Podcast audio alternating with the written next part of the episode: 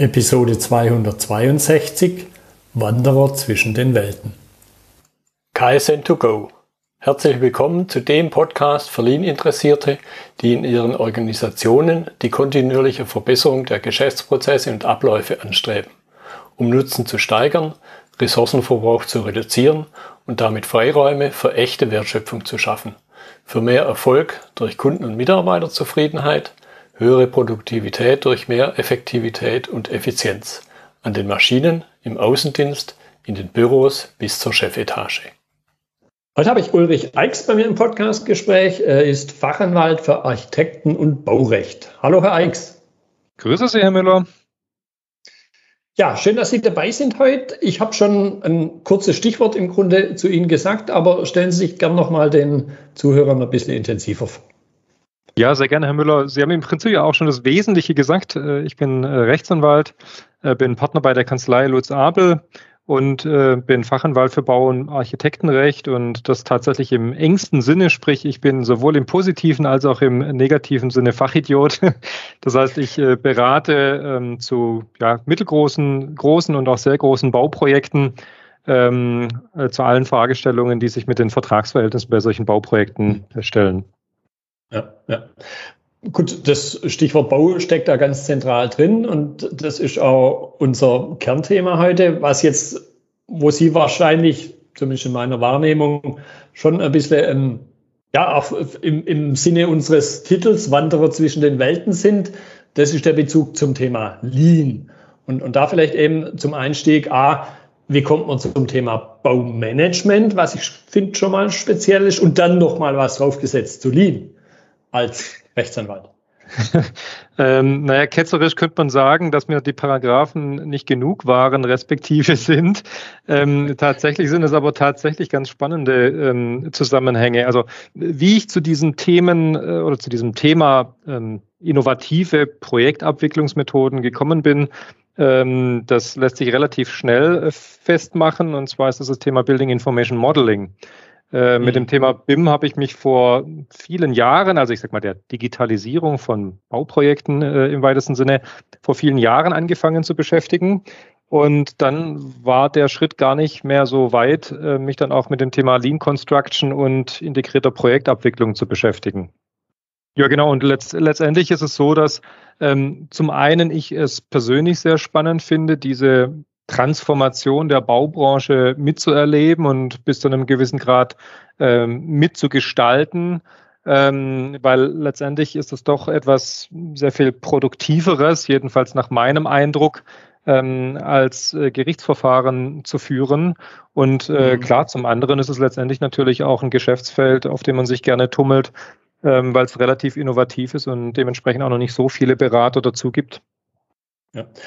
ja, und jetzt kann ich mir eben vorstellen, mit Ihrem juristischen Hintergrund bringen Sie da Gesichtspunkte mit ins Spiel, die der klassische, nennen wir ihn mal Lean-Mensch, gar nicht kennt, gar nicht kennen kann im Grunde, weil es nie seiner Aus, Teil seiner Ausbildung war. Und vermutlich aber eben auch für klassische Bauingenieure, die zumindest den Baukontext mitbringen. Also sprich, was sind jetzt diese, diese ja, juristischen Gesichtspunkte. Ja, da haben Sie vollkommen recht. Jetzt der, der Baubetriebler oder auch der Lean-Mensch äh, würde wahrscheinlich sagen, ja, leidvoll, die, ähm, kommen die Juristen dazu, aber ähm, äh, tatsächlich sind es bis zu einem gewissen Grad zwei unterschiedliche Welten. Insofern finde ich auch den Titel, den Sie ähm, der Podcast-Folge gegeben haben, äh, sehr spannend.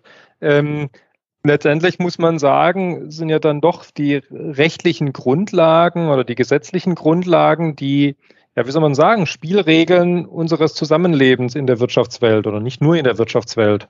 Und äh, mhm. insofern ähm, ja, bilde ich mir auch gar nicht ein, dass äh, bei den Themen Lean, integrierte Projektabwicklung oder auch BIM der juristische Aspekt jetzt der maßgebliche ist oder der größte, aber es ist halt doch ein ganz wesentlicher Aspekt, ähm, weil, wie schon gesagt, alles basiert letztendlich dann auf unserem Rechtssystem und ähm, zwar will man da nie hinkommen, aber letztendlich muss man es ja auch sagen, wenn es dann doch mal zu einem Streitfall kommt, dann entscheidet sich dieser Streitfall nicht daran, wie Bautechniker ähm, oder Wirtschaftswissenschaftler ein Thema gedacht haben, sondern es entscheidet sich daran, wie ein Richter die Sache sieht. Und dann sind wir auch schon wieder bei der rechtlichen Sphäre. Ne? Mhm, mhm. Ja, da, da hatte ich dann so ein bisschen in der Vorbereitung den, den Gedanken, hm, ein Rechtsanwalt, der jetzt der Baubranche hilft, also ein bisschen überspitzt ausgedrückt, ein bisschen provokant vielleicht auch dargestellt, macht er sich nicht eigentlich überflüssig? Weil ein Anwalt in einem naiven, laienhaften Weltbild lebt ja im Grunde davon, dass zwei Parteien sich streiten. Ja, ich, ich, ich, ich finde es sehr schön, diesen Gedanken. Ähm, der mag wahrscheinlich auch tatsächlich verbreitet sein. Ähm, ich verrate Ihnen aber ein Geheimnis. Äh, der Anwalt verdient nicht unbedingt mit Streitfällen mehr als mit mhm. der projektbegleitenden Rechtsberatung. Okay. Ähm, insofern würde ich auch gar nicht sagen, dass ähm, ich mich mit dieser Beratung sozusagen selber abschaffe. auch wenn ich da gar kein so großes Problem jedenfalls an der Stelle damit hätte, ähm, denn was gibt es schöner als funktionierende Bauprojekte und da irgendwo mhm. mitgewirkt zu haben, ähm, sondern also meiner Überzeugung nach ist die beste Vorsorge zur Vermeidung von Rechtsstreitigkeiten tatsächlich von Anfang an auch den, den Juristen mit einzubeziehen. Und zwar jetzt nicht als Streithansel und derjenige, der versucht, ähm, die Rechtsposition des Mandanten zu maximieren, sondern äh, in Anführungszeichen nur als jemandem, der eben diese rechtliche Sphäre im Blick behält.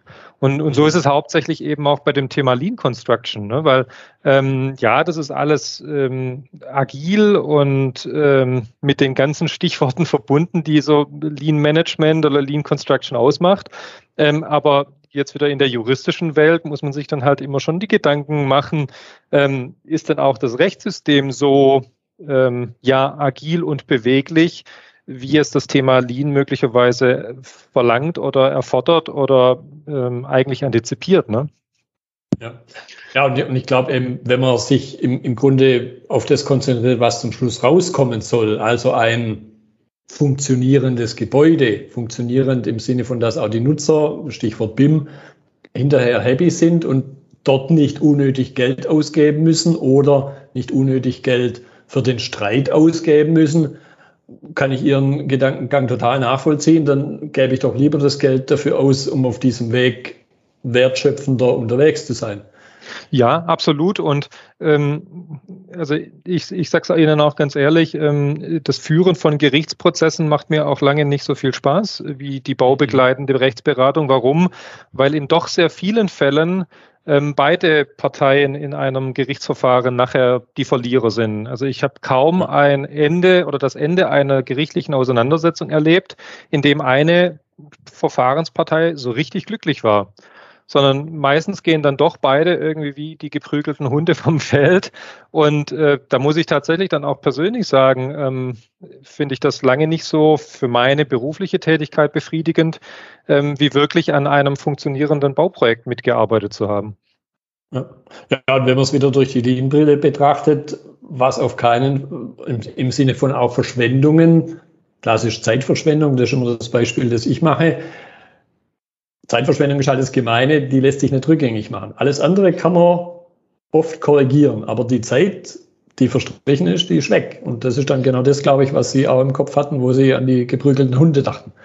Ja, absolut. Und auch ähm, ein Aspekt, der damit zusammenhängt, Stichwort Wertschöpfung. Ähm, also ich bin davon Überzeugung, dass ähm, diese Tätigkeit vor respektive während des Bauprojektes äh, wertschöpfender ist als ähm, die Aufarbeitung eines längst vergangenen Sachverhaltes. Bestmöglich natürlich dann äh, für den Mandanten mit dem Gewinn eines, eines Gerichtsprozesses. Aber letztendlich ist es alles, was in der Vergangenheit passiert ist. Ne? Ja, ja. ja, so jetzt ist eine, eine Frage, die ich immer gerne mal wieder meinen Gesprächspartnern stelle. Bei Ihnen jetzt relativ in der Mitte oder fast schon am Anfang noch.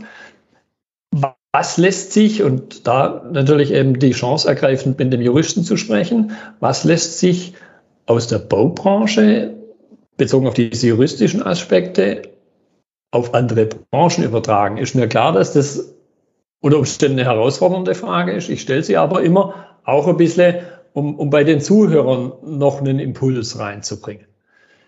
Ja, also ähm, grundsätzlich muss man sagen, dass es ja jedenfalls bis Anfang 2018 gar kein originäres Bauvertragsrecht gab, sondern ähm, die Rechtsverhältnisse, die sich zwischen dem Bauherrn und seinen Planern äh, und zwischen dem Bauherrn und seinen Baufirmen abgespielt haben, ähm, unterlag oder unterliegt dem ganz normalen Werkvertragsrecht und äh, auch andere Rechtsbeziehungen oder Geschäftsbeziehungen ähm, unterfallen diesem Werkvertragsrecht. Und insofern sind natürlich schon gewisse Erkenntnisse aus dieser Baubranche, respektive dann auch aus dem juristischen Feld auf andere Branchen übertragbar.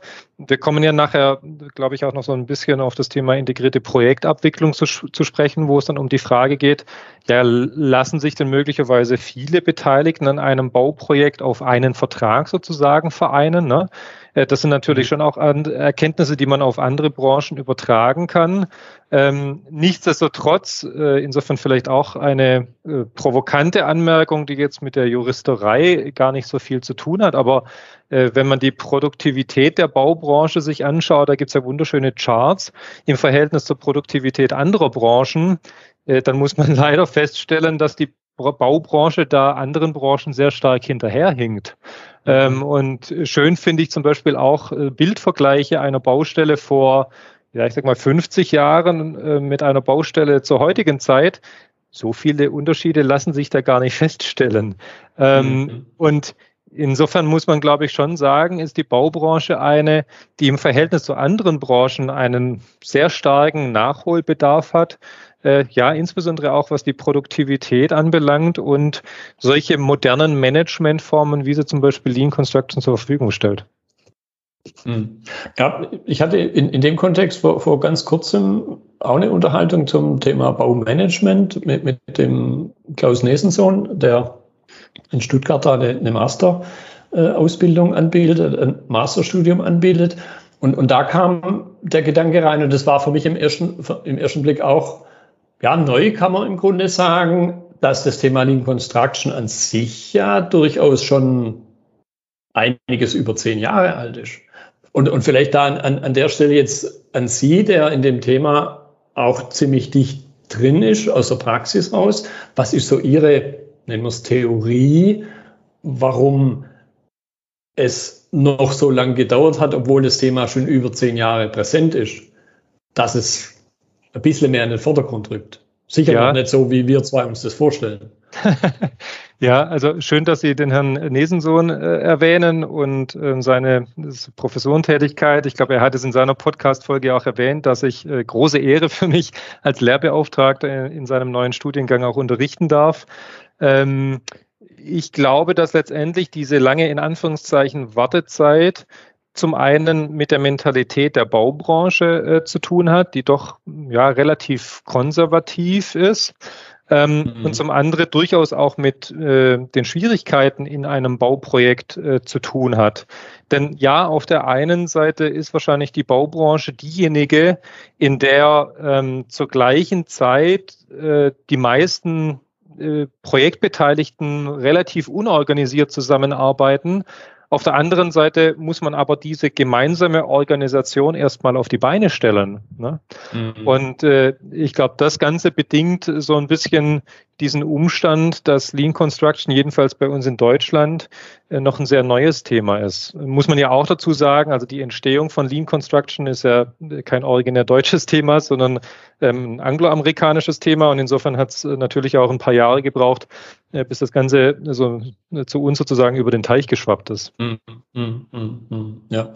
ja, aber ich, ich und, und da greife ich jetzt halt wieder auf, was, ich weiß nicht, wie weit Ihnen das vorgehalten wird. Mir begegnet es natürlich durchaus öfters die Aussage, ja, wir bauen ja keine Autos. Aber ich, ich glaube eben persönlich, was man aus dem Automobilkontext lernen kann, nicht von allen Beteiligten, aber von denen, nehmen wir es halt mal Toyota wieder, dieser Aspekt Lieferantenentwicklung. Dass ich halt jetzt nicht nur gucke, meinen Lieferanten zu prügeln und zu kneten und die letzte Zitrone, den letzten Tropfen noch rauszupressen, sondern dass ich mir im Grunde klar bin, nur wenn er in der Lage ist zu performen, bin ich in der Lage, ein qualitativ hochwertiges Auto zu bilden. Und ich glaube, das könnte ein umgekehrter Impuls wieder sein, ein Appell vielleicht sogar, muss man so zu nennen, an die Baubranche.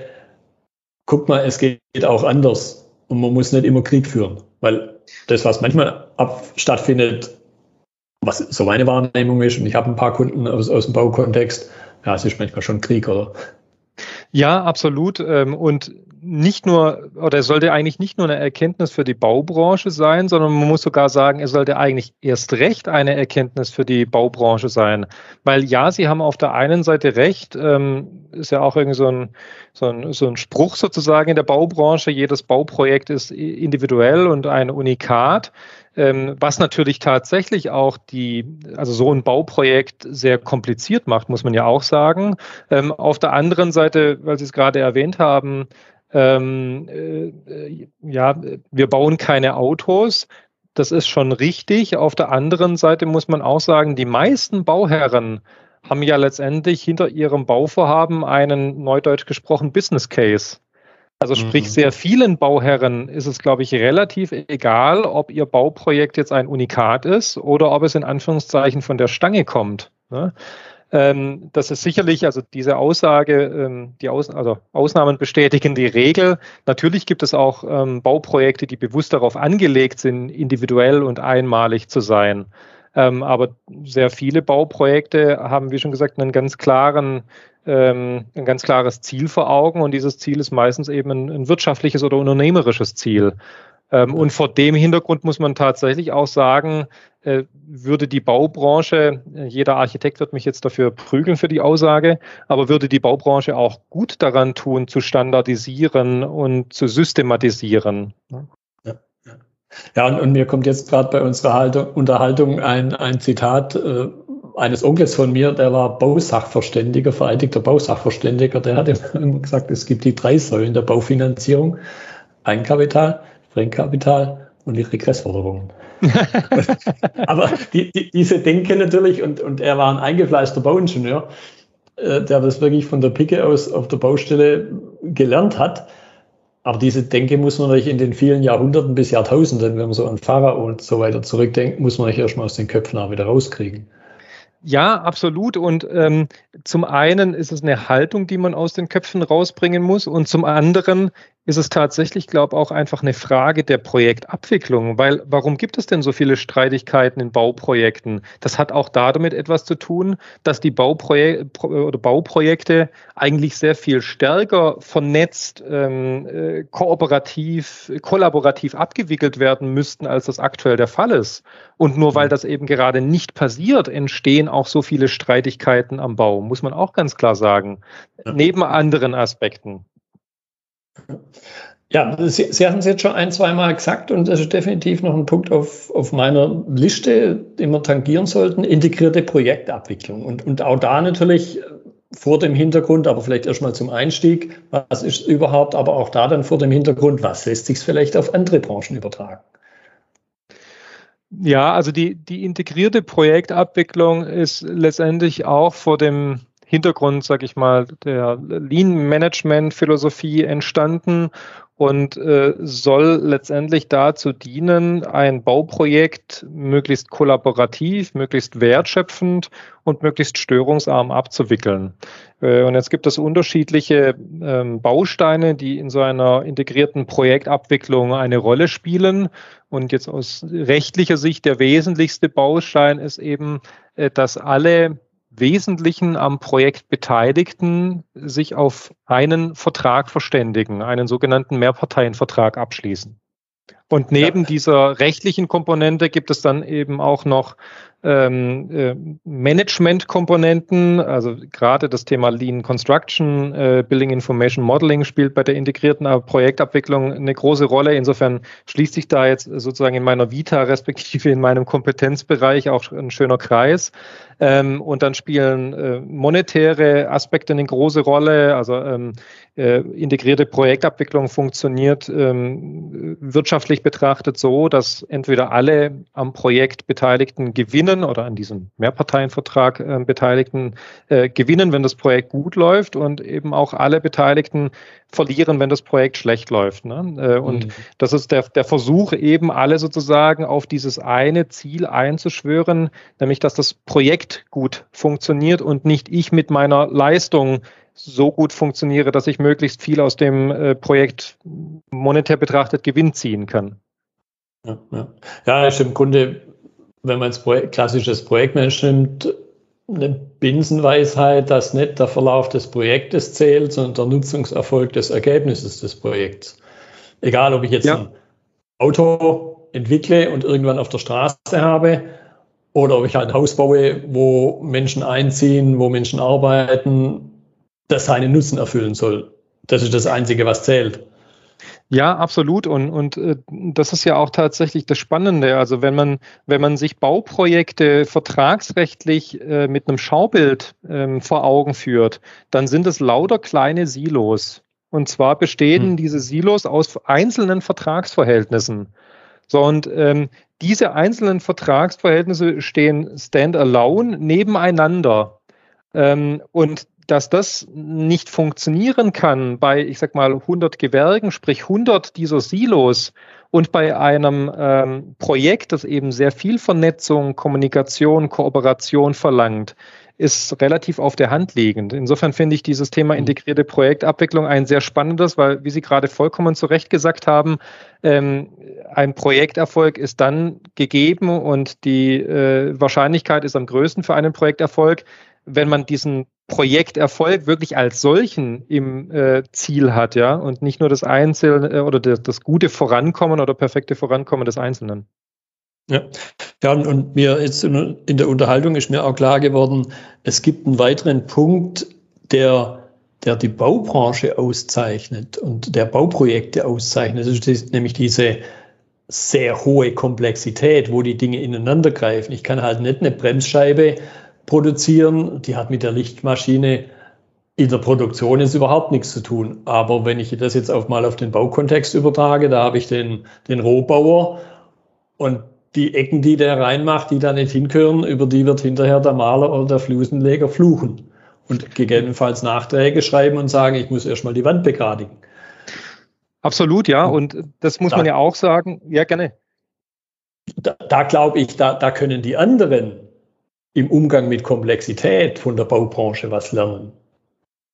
Definitiv, ja. Und man muss ja auch immer betrachten, äh, ein, ein, ähm, ein Auto wird in einer, sag ich mal, relativ sterilen Umgebung gebaut. Ne? Also das, da ist alles sozusagen vorgefertigt. Ähm, die Lieferketten sind klar, die einzelnen Arbeitsschritte sind klar. Ich habe Riesenhallen, da stehen äh, stationär ähm, Roboter drin, die alles nacheinander in dieser äh, vorgedachten Kette fertigen. Und das ist halt in der Baubranche anderes. Ne? Da habe ich ein individuelles Baugrundstück, da muss ich auf äh, Gegebenheiten, auf Witterungen, auf Vorleistungen, Nachleistungen äh, ähm, ad hoc reagieren können. Ne? Und, und das zeichnet, glaube ich, die Baubranche jedenfalls bis zu einem gewissen Grad aus da ähm, äh, entsprechend schnell reagieren zu können und Mittel und Werkzeuge zu haben, dann äh, das Projekt neu, neu ausrichten zu können. Ne? Ja. Ja, und es, es kommt manchmal aus, hat mir mal ein Bauleiter erzählt, es kommt manchmal aus so Trivialitäten an, so im Sinne von, guck, wie der erste Lastwagen auf deine Baustelle fährt, so fahren alle anderen die nächsten zwei Jahre. ja, das ist wohl wahr, ja. Gut, und was ich aber in dem Kontext äh, noch spannend fand, wo ich mich auch ein bisschen in der Vorbereitung nicht beschäftigt habe, so, so völlig, nennen wir es mal, nicht fachliche Elemente wie psychologische Sicherheit. Da dachte ich dann, boah, das ist ja cool. Weil das ist jetzt das, was ich jetzt persönlich so dem Umgangston auf einer Baustelle erstmal gar nicht zuschreibe. Ja, das ist vollkommen richtig, aber das ist äh, auch ein großer Missstand, ja, weil ähm, ich werde nur dann meine Komfortzone verlassen und zur Kollaboration bereit sein, wenn ich mir sicher sein kann, äh, nicht angefeindet zu werden, wenn ich mich angreifbar mache. Und natürlich mache ich mich bis zu einem gewissen Grad immer angreifbar, wenn ich kollaboriere, weil Kollaboration erfordert eben ein Höchstmaß an Transparenz. Und das ist eben mhm. ganz arg wichtig bei der integrierten Projektabwicklung, im Projektteam für eine Atmosphäre zu sorgen, die dieses ich nenne es mal Zeigen von Schwächen oder auch das Zugeben von Fehlern äh, zulässt. Ja? Also man spricht neudeutsch dann auch immer von einer No-Blame-Culture. Es geht in der mhm. Projektabwicklung eben nicht darum, seinen Claim abzustecken und andere für etwas verantwortlich zu machen und insofern mein, meine eigenen Pfründe zu sichern, sondern es geht darum, äh, gemeinsam ein bestimmtes Ziel zu erreichen. Und da gehört es bis zu einem gewissen Grad natürlich dann auch dazu, eigene Fehler einzugestehen und die Frage zu stellen, wie kriegen wir den jetzt am besten, also im Sinne des Projektes, äh, wieder getilgt. Ja? Und das ist dieser Aspekt ja, dann, der psychologischen Sicherheit. Ja. Ja, ja, und, und das ist dann auch der Punkt, wo, wo ich immer gerne noch einen Schritt weitergehe. A, wie können wir den Fehler korrigieren? Und B, vor allen Dingen, was lernen wir für die Zukunft daraus, um den Fehler, warum auch immer, zu verstehen, wie er, wie er entstanden ist, was die Ursachen sind und es in dann Zukunft grundsätzlich zu vermeiden.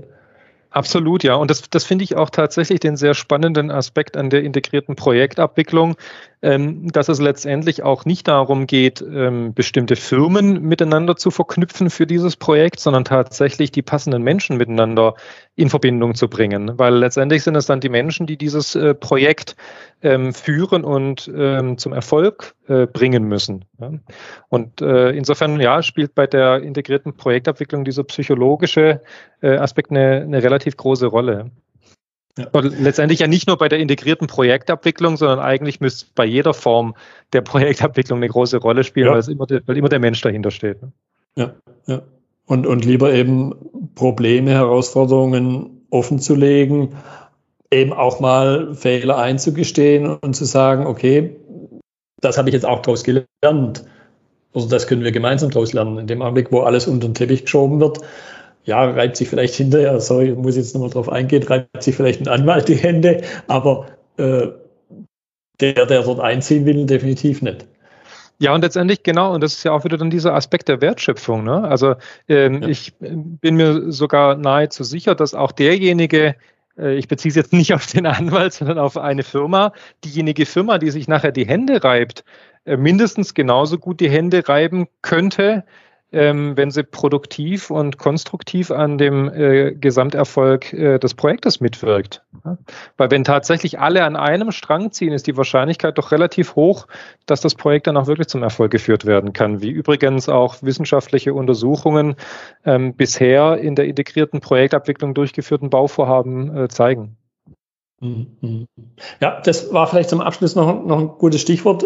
Wissenschaft, also sprich Hochschule, Sie hatten es am Anfang mal angedeutet. Äh, Sie sind ja über die reine Anwaltstätigkeit hinaus noch aktiv in, in einer Dozenten-Referentenrolle und, und da mal dann hinterfragt, also A, natürlich ein bisschen dargestellt, um was geht's dann noch konkreter und aber eben auch noch ein bisschen vertieft, was für Veränderungen gibt's in der Branche? Wieder äh, mühenhaft von mir, was kann man eventuell auf andere Branchen übertragen. Ja, genau. Also ähm, mir reicht das sozusagen nicht als Anwalt tätig zu sein, sondern ähm, ich tausche mich gerne mit anderen Leuten äh, aus, beziehungsweise ähm, vermittle das Wissen, das ich ähm, angesammelt habe, beziehungsweise ähm, mir erarbeitet habe. Äh, das tue ich hauptsächlich zu den Themen Building Information Modeling und äh, zu den Themen, zu dem, zu dem Thema Lean Construction, beziehungsweise integrierte Projektabwicklung. Ähm, da bin ich ähm, in unterschiedlichen ja, Zertifizierungs-, Fortbildungskursen ähm, und Seminaren ähm, tätig. Jetzt eben tatsächlich zuletzt eben ähm, die Lehrbeauftragten-Tätigkeit beim Klaus Nesensohn an der HFT ähm, hier in Stuttgart. meine Wahrnehmung beziehungsweise Beobachtung über die letzten Jahre ist schon die, dass die Baubranche, respektive die Vertreter der Baubranche, die dann in den Seminaren und Vorträgen drin sitzen, ähm, sehr viel offener geworden sind für solche, ja, ich sag's mal, innovativen und kooperativen Projektabwicklungsformen.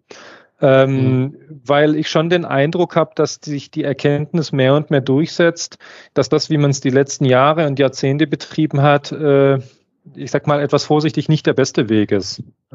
Und äh, ich glaube schon auch, dass es bis zu einem gewissen Grad vielleicht was mit einer Generationenfrage äh, zu tun hat. Ähm, jedenfalls mein Eindruck ist auch der, dass gerade die, die jüngere Generation, und damit meine ich jetzt nicht nur die bis 30-Jährigen, ähm, mhm. da schon auch nochmal, ähm, ja, wie soll man sagen, vielleicht ein anderes Leitbild verfolgt. Ja, und, und, und da kommt mir jetzt zum Abschluss so ein, ja, ich möchte es durchaus sogar Appell nennen an, an die anderen Branchen, weil ein, ein Spruch, der mir immer ganz oft begegnet, ja, das haben wir schon immer so gemacht oder das haben wir schon mal ausprobiert, wird bei uns nicht funktionieren. Und da jetzt eben der, finde ich, sehr zutreffende Appell, bezogen auf die Baubranche, die ja im Grunde eine der ältesten Branchen ist. Ja. Wenn die das hinkriegen, sich zu wandeln, sich weiterzuentwickeln, beim besten Willen, Leute, dann kriegt ihr das auch hin. da haben Sie absolut recht. Ja, das ist eine richtige und eine schöne Erkenntnis. Ja. Gut, prima. Herr Eichs, ich danke Ihnen für Ihre Zeit, für die wieder interessanten Einblicke in ein Thema, was wahrscheinlich den meisten meiner Zuhörer vielleicht nur einmal im Leben, wann man baut, äh, begegnet oder vielleicht noch nie begegnet ist, aber trotzdem auch durch die Lean-Brille wieder viele interessante Dinge dabei waren. Deshalb nochmal vielen Dank für Ihre Zeit. Sehr, sehr gerne, Herr Müller. Zum Abschluss noch ein Hinweis an die Zuhörer. In den Notizen zur Episode finden Sie einen Link zur Registrierung zu einem Online-Seminar zur integrierten Projektabwicklung. Das war die heutige Episode im Gespräch mit Ulrich Eichs zum Thema Wanderer zwischen den Welten.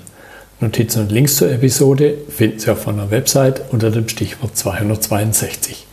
Wenn Ihnen die Folge gefallen hat, freue ich mich über Ihre Bewertung bei iTunes. Sie geben damit auch anderen Linieninteressierten die Chance, den Podcast zu entdecken. Ich bin Götz Müller und das war KSN2Go. Vielen Dank fürs Zuhören und Ihr Interesse. Ich wünsche Ihnen eine gute Zeit bis zur nächsten Episode und denken Sie immer daran, bei allem, was Sie tun oder lassen, das Leben ist viel zu kurz, um es mit Verschwendung zu verbringen.